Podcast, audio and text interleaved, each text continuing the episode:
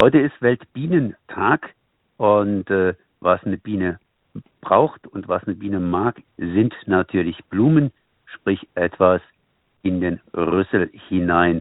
Und dazu sind natürlich auch hier blühende Wiesen von Nöten. Und ich bin jetzt hier verbunden mit Anna Sesterhen und die ist vom NABU und die kann uns erklären, wie denn Bienen so zu leckeren Bienenwiesen kommen. Erstmal herzlich gegrüßt. Ja, guten Tag, guten Morgen. Hallo. Ich freue mich sehr dabei zu sein. Wie, wie kann ich eigentlich jetzt hier der Biene helfen? Das heißt, dass sie was zu futtern bzw. zu ja, saugen findet.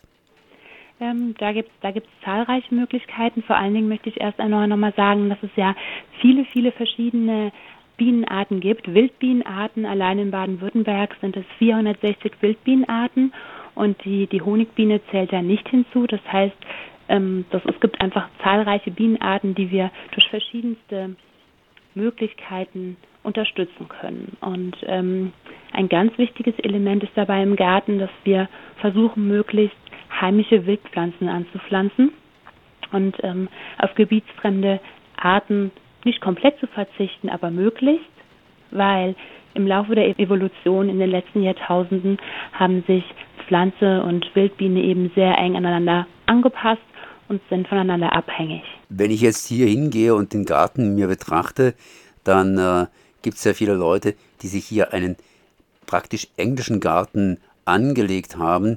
Da wird äh, gespritzt, das heißt, das Wasser fällt nicht nur aus den Wolken, sondern auch vor allen Dingen aus dem Sprenkler. Und es ist alles grün, kurz geschnitten und ja, so ein bisschen, bisschen ausgerichtet entsprechend.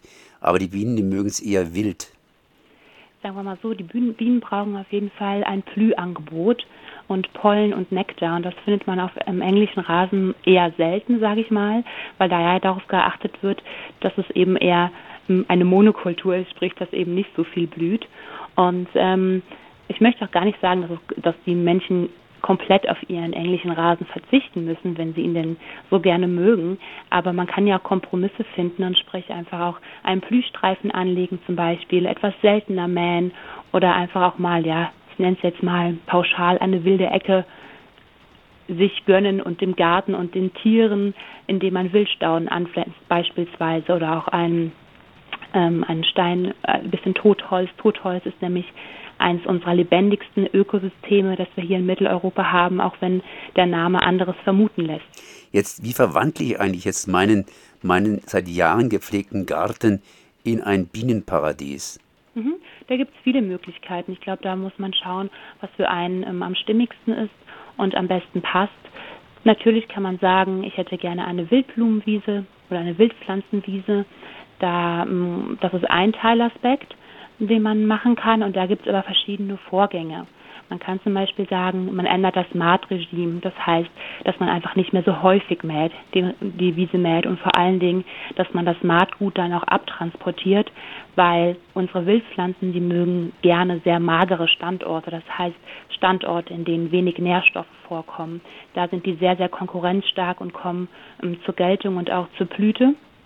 Da muss man aber auch ganz ehrlich sagen, das ist ein langer Prozess. Da muss man sehr geduldig sein und das setzt natürlich auch voraus, dass es in der Umgebung Pflanzen gibt, beziehungsweise Samen, die dann auch einfliegen können. Eine weitere Möglichkeit besteht darin, den Rasen punktuell zu entfernen und dann aktiv dann ähm, Saatgut auszubringen. Das ist eine Möglichkeit. Und wenn man aber ein recht schnelles Ergebnis haben möchte, dann ist es tatsächlich so, dass man die Grasnarbe am besten komplett entfernt, beziehungsweise an den Stellen, an denen man eben eine Wildblumenwiese etablieren möchte und dann den Boden auflockert und ein gutes Saatbett vorbereitet. Und das ist gar nicht so trivial, wie es klingt. Das heißt, ich sähe generell nie in den bestehenden Bestand. Also es darf kein, kein Gras mehr vorhanden sein, weil Kreiser sehr konkurrenzstark sind. Und am besten sähe ich im März, April ein oder auch im Oktober noch, wenn ich davon ausgehen kann, dass es danach schön feucht ist und dann die Saat auch aufgehen kann. Und ähm, was ein ganz wichtiger Aspekt bei der Anlage einer Wildblumenwiese ist, ist eben, dass man das Saatgut auch andrückt. Man gräbt es nicht ein, es sind Lichtkeimer, die brauchen also Licht, um zu keimen, die Pflanzen. Und deswegen drückt man es aber gut an, dass es Bodenschluss hat und dass es dann auch gut keimen kann. Und man muss darauf achten, dass sich, ich nenne es jetzt mal, unliebsame Beikräuter äh, nicht zu stark vermehren. Und da muss man dann gerade in den ersten Monaten, wenn die Pflanzenwerke noch nicht geschlossen ist, ein bisschen ein Augenmerk drauf haben. Und was ich hier auch noch einmal ganz stark betonen möchte, ist, dass es eben ein, eines bestimmten Saatguts bedarf. Das heißt, vor allen Dingen sollten wir auf mehrjährige Pflanzen setzen, haben den kleinen Nachteil, sage ich mal, dass sie erst im zweiten Jahr zur Blüte kommen, dass es dann also erst richtig bunt wird.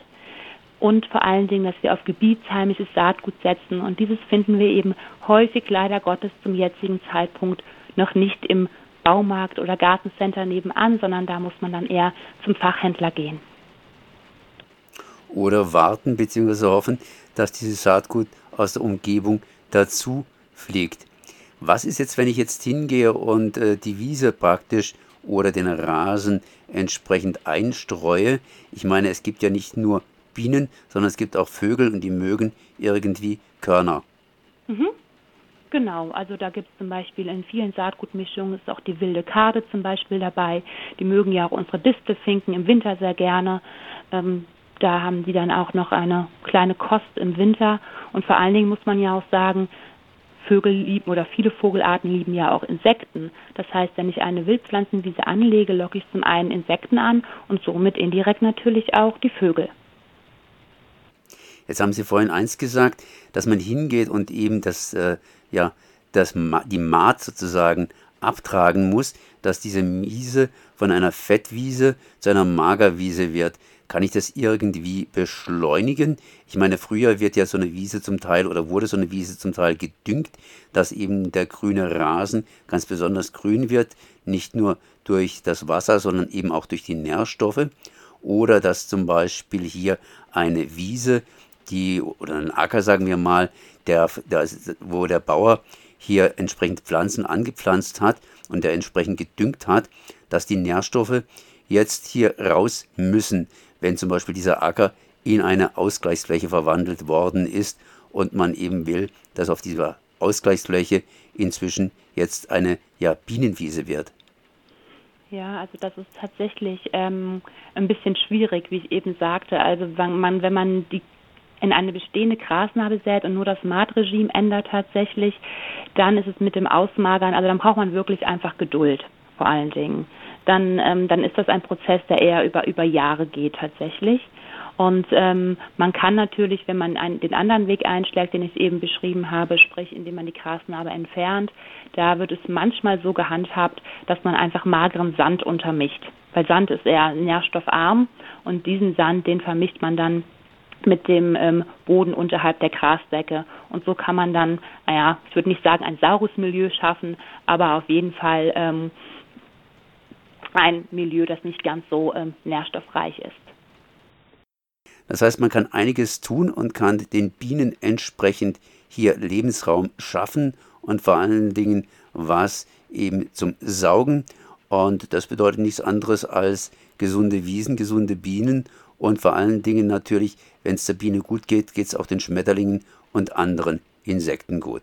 Genau so ist es. Viele Trittsteinbiotope, ein buntes, blühendes Wegenetz in den Siedlungen als auch äh, in den Landschaften und dann kann jeder seinen Beitrag leisten. Ich danke mal Anna Sesterhen für diese Informationen. Anna Sesterhen, NABU, Baden-Württemberg. Merci. Vielen Dank auch.